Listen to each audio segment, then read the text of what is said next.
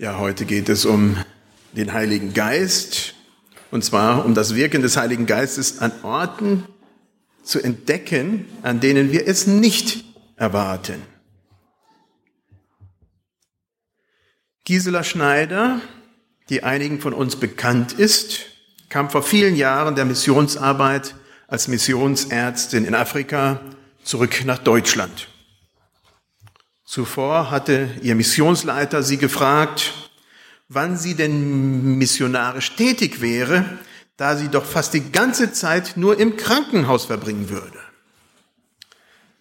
Das hat sie zu, dazu gebracht, dieser Frage auch theologisch auf den Grund zu gehen. Und in ihrer Abschlussarbeit war dann sehr passend das Thema Missio Dei. Gottes Mission Gottes Mission auf dieser Erde und welchen Platz wir als Menschen darin einnehmen.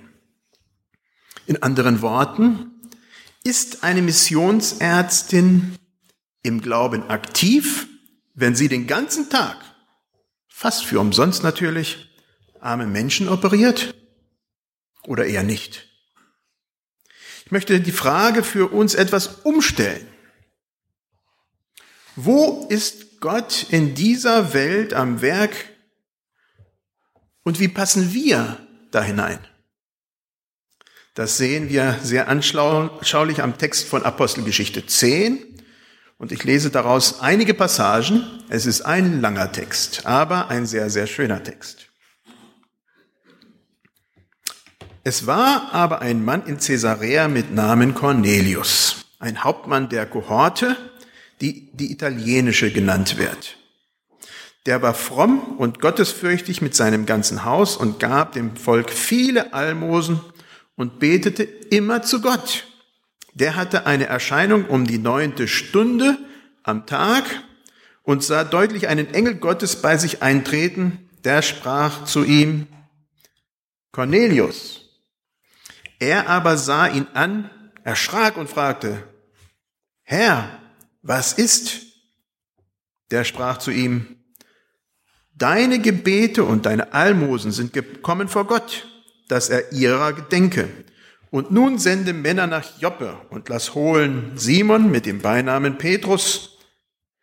Am nächsten Tag, als diese auf dem Weg waren und in die Nähe der Stadt kamen, stieg Petrus auf das Dach zu beten um die sechste Stunde. Und als er hungrig wurde, wollte er essen. Während sie ihm aber etwas zubereiteten, kam eine Verzückung über ihn. Und er sah den Himmel aufgetan und ein Gefäß herabkommen, wie ein großes leinenes Tuch an vier Zipfeln niedergelassen auf die Erde. Darin waren allerlei vierfüßige und kriechende Tiere der Erde und Vögel des Himmels. Und es geschah eine Stimme zu ihm, Steh auf, Petrus, schlachte und iss. Petrus aber sprach, oh nein, Herr, denn ich habe noch nie etwas Gemeines und Unreines gegessen. Jetzt muss ich gucken, wo ich bin. Äh, und die Stimme sprach zu ihnen ein zweites Mal, was Gott rein gemacht hat, das nenne du nicht unrein. Und das geschah dreimal. Und alsbald wurde das Gefäß wieder hinaufgenommen gen Himmel. Als aber Petrus noch ratlos war, was die Erscheinung bedeutete, die er gesehen hatte, siehe, da fragten die Männer von Cornelius gesandt nach dem Hause Simon und standen schon an der Tür, riefen und fragten, ob Simon mit dem Beinamen Petrus hier zu Gast wäre. Während aber Petrus nachsann, über die Erscheinung, sprach der Geist zu ihm, siehe, drei Männer suchen dich. So stehe auf, steig hinab und geh mit ihnen und zweifle nicht, denn ich habe sie gesandt. Und er sprach zu ihnen, ihr wisst, dass es einem jüdischen Mann nicht erlaubt ist, mit einem Fremden umzugehen oder zu ihm zu kommen.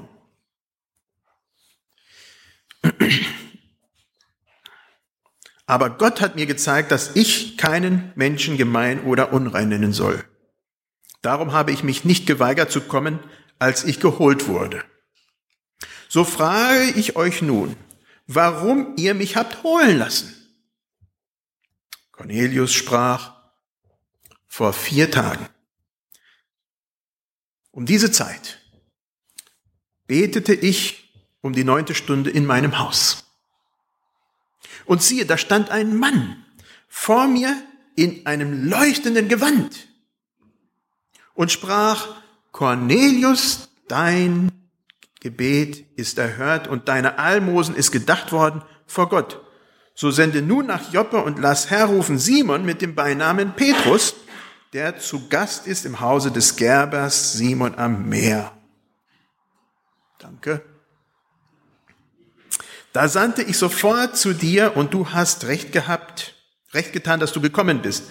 Nun sind wir alle hier vor Gott zugegen, um alles zu hören, was dir vom Herrn befohlen ist. Da Petrus noch diese Worte redete, fiel der Heilige Geist auf alle, die dem Wort zuhörten. Und die gläubig gewordenen Juden, die mit Petrus gekommen waren, entsetzten sich, weil auch auf die Heiden die Gabe des Heiligen Geistes ausgegossen wurde. Denn sie hörten, dass sie in Zungen redeten und Gott hochpriesen. Da antwortete Petrus, kann auch jemand denen das Wasser zur Taufe verwehren, die den Heiligen Geist empfangen haben, ebenso wie wir? Und er befahl, sie zu taufen in dem Namen des Jesus Christi. Da baten sie ihn, dass er noch einige Tage da bliebe.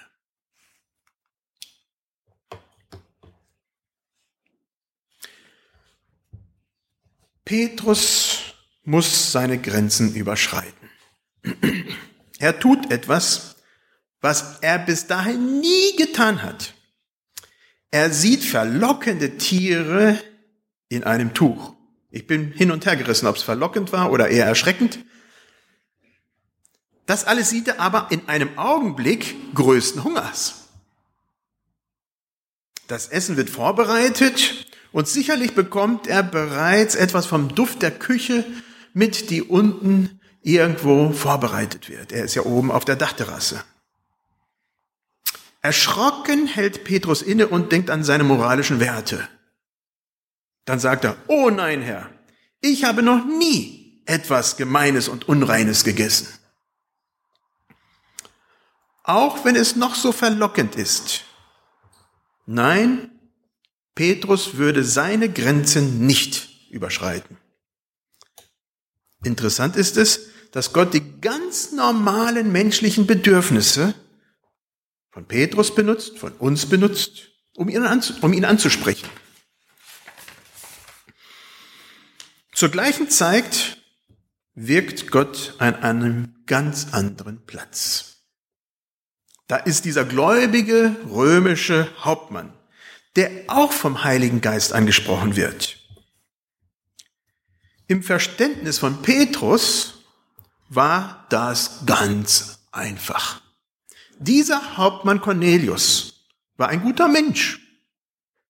Er liebte die Juden und hat viel Gutes getan. Das alles ist lobenswert.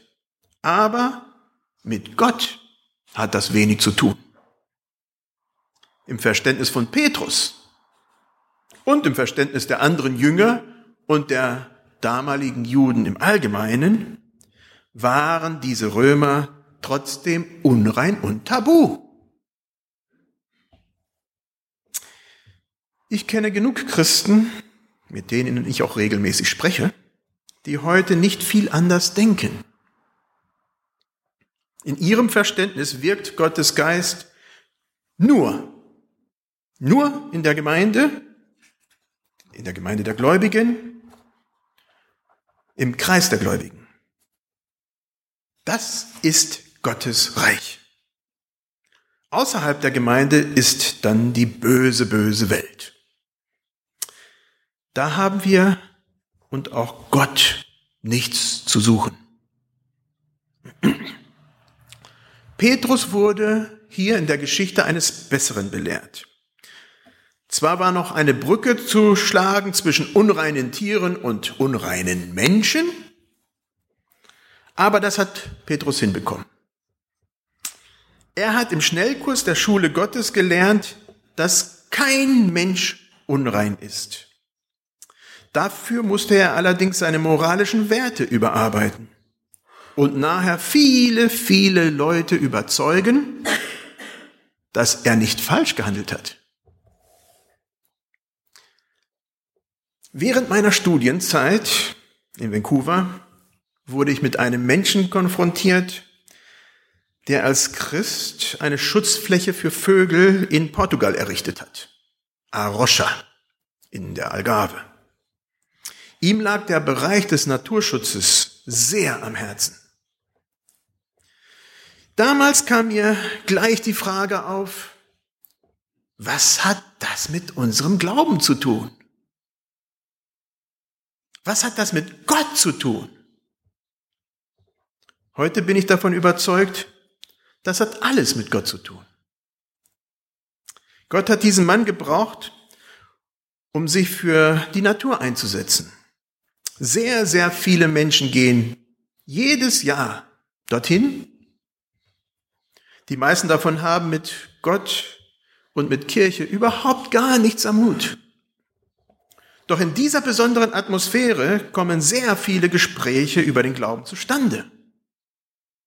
Einigen Menschen, einige Menschen haben dort auch Christus gefunden, obwohl sie nur Vögel beobachten wollten. Inzwischen ist aus dieser kleinen christlichen Umweltstelle, Umweltschutzstelle, eine ganze Bewegung in der Gegend entstanden. Viele andere Organisationen haben sich ein Beispiel genommen und führen eigene Projekte durch, die der Nachhaltigkeit der Wirtschaft in der Umgebung dienen und dem Schutz der Umwelt. Mittendrin ist nach wie vor Arosha als gottzentrierter Pol, der den anderen Gruppierungen bei der Suche danach hilft, zu entdecken, was wahrhaftig ist, was ehrbar, was gerecht, was rein, was liebenswert ist was einen guten Ruf hat, wie es in Philippa 4, Vers 8 steht. Ja, Gott ist in dieser Welt am Wirken. Ja, die Arbeit von Gisela Schneider im Missionskrankenhaus war tatsächlich Missionsarbeit. Ja, da wo wir auf unseren Arbeitsstellen und Wohnstätten hingestellt sind, auch das sind Wirkungsbereiche Gottes.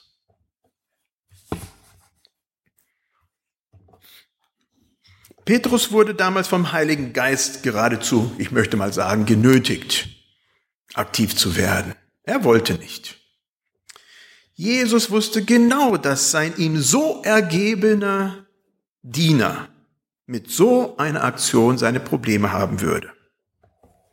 Aber am Ende ist Petrus überzeugt.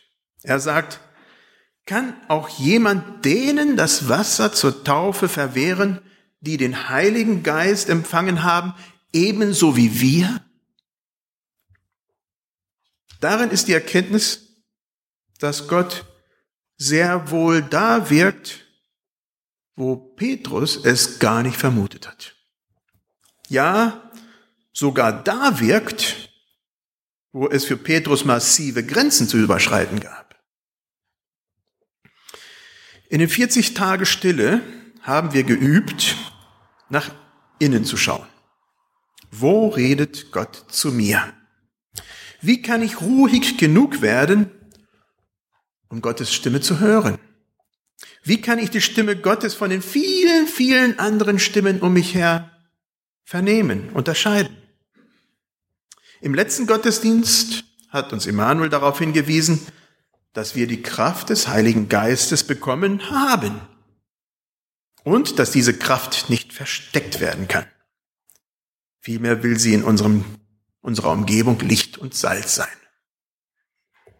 Heute will ich, dass wir über unseren eigenen Tellerrand schauen.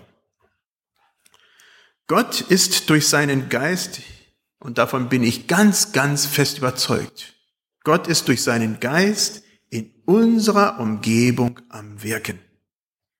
Gott handelt in dieser Welt. Wenn wir aufmerksam sind, nehmen wir das Handeln Gottes hier und da in unserer Umgebung wahr. Oftmals schauen wir aber gar nicht erst hin.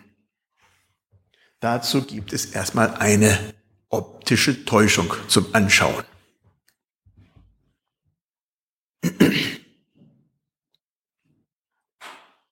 Das kommt. Das ist noch keine optische Täuschung.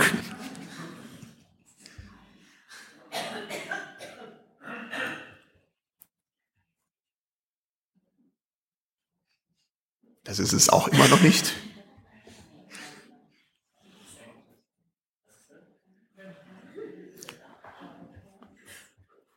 So, es geht um dieses Bild. Was sehen wir da? Wer kann da was sagen? Rauten?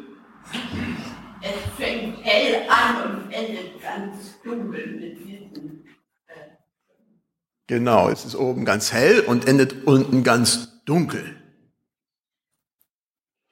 Lasst es ein bisschen auf euch wirken. Und jetzt kommt gleich die Erklärung dazu.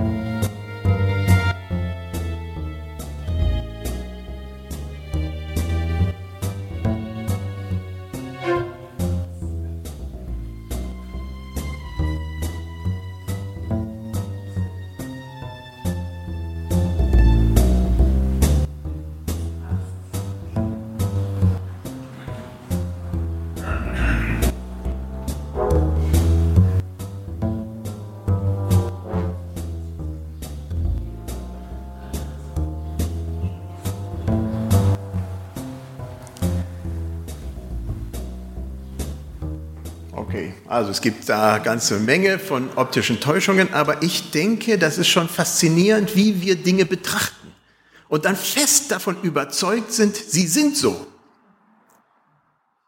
Und so ist es halt eben auch, denke ich, wenn wir in unsere Welt schauen, dann haben wir ganz fest im Kopf, wie das ist und wie das zu sein hat. Und das prägt sich so fest ein, dass wir das sehen und oftmals gar nicht bereit sind, offen sind, anders drüber nachzudenken. Was tut sich tatsächlich in deiner Umgebung, was ehrbar, was gut, was rein, was gerecht, was liebenswert ist? Was tut sich da? Vielleicht schauen wir doch noch mal genauer in unser Leben hinein und in unsere Umgebung hinein.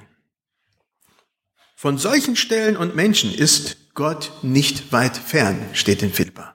Das heißt noch nicht, dass sie deswegen unbedingt schon gläubig sind, aber er ist nicht weit fern. Die sind auf dem richtigen Weg. Dann stellt sich die Frage, wie du da eine Rolle spielen kannst. Und wie du den Menschen, die bereits so positiv bemüht sind, zeigen kannst, dass sie eigentlich schon angefangen haben, Gottes Wege zu beschreiten. Vor einigen Jahren sprach ich mit einer kenianischen Frau. Ihr Vater war ein angesehener Chief, ich habe es schon mal erzählt, mit 70 Frauen, ein tiefgläubiger Mann. Er wollte nur seine erste Frau haben. Aber seine Frau nötigte ihn, die anderen Frauen zu heiraten. Die anderen Frauen waren entweder Witwen oder sonstige Frauen ihres Stammes, die keine Bleibe hatten, die verarmt waren. Wer würde sich sonst um sie kümmern in diesem Stamm? Allerdings durfte dieser Chief nicht in die christliche Gemeinde hinein. Da wurde Polygamie verboten. Was war in dieser Situation wohlgefällig? Schwierige Frage. Jetzt mal näher zu uns. Wo geschieht etwas Gutes, Gerechtes, Reines in deiner Umgebung? Und wie kannst du da Licht und Salz sein? Es gibt viele Initiativen in unserer Umgebung, die gut sind, die sehr gut sind. Wir können natürlich nicht alles unterstützen, was gut ist, das ist unmöglich, aber wir können einiges tun und das sollten wir dann auch. Und selten müssen wir Hürden nehmen, wie Petrus sie damals nehmen musste, dass er komplett sein ganzes Regelwerk, sein Denkwerk umstellen musste.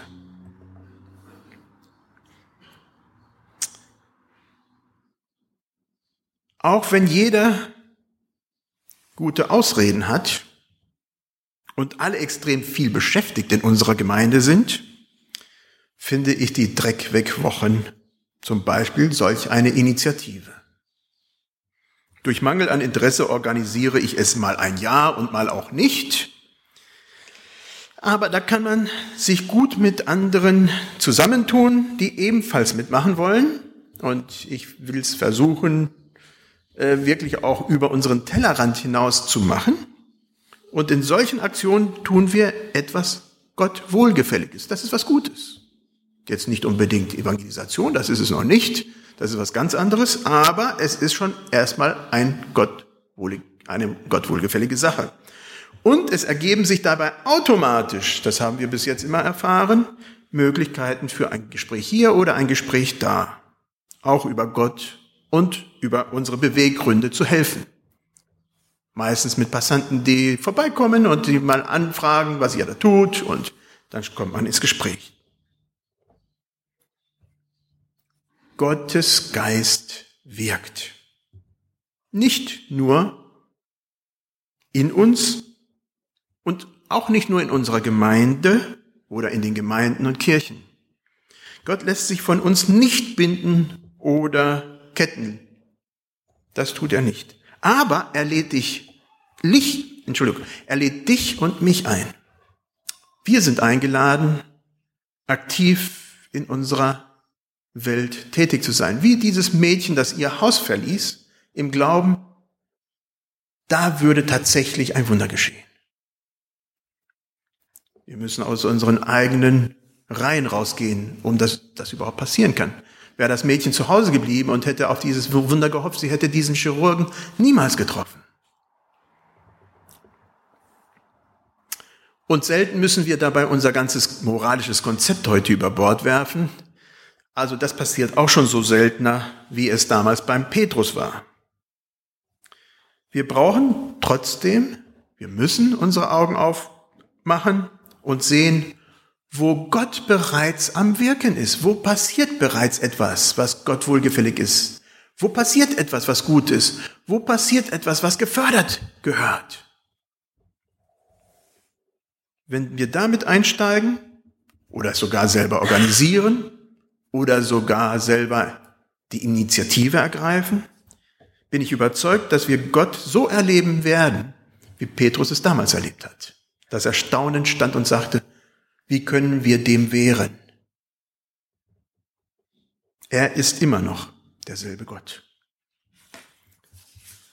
Wenn möglich stehen wir auf zum Gebet. Ich bete.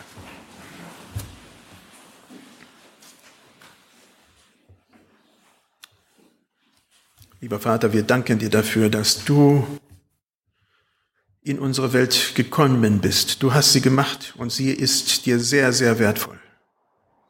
Die ganzen Menschen mit ihrem Tun und Handeln, alles das, was du geschaffen hast.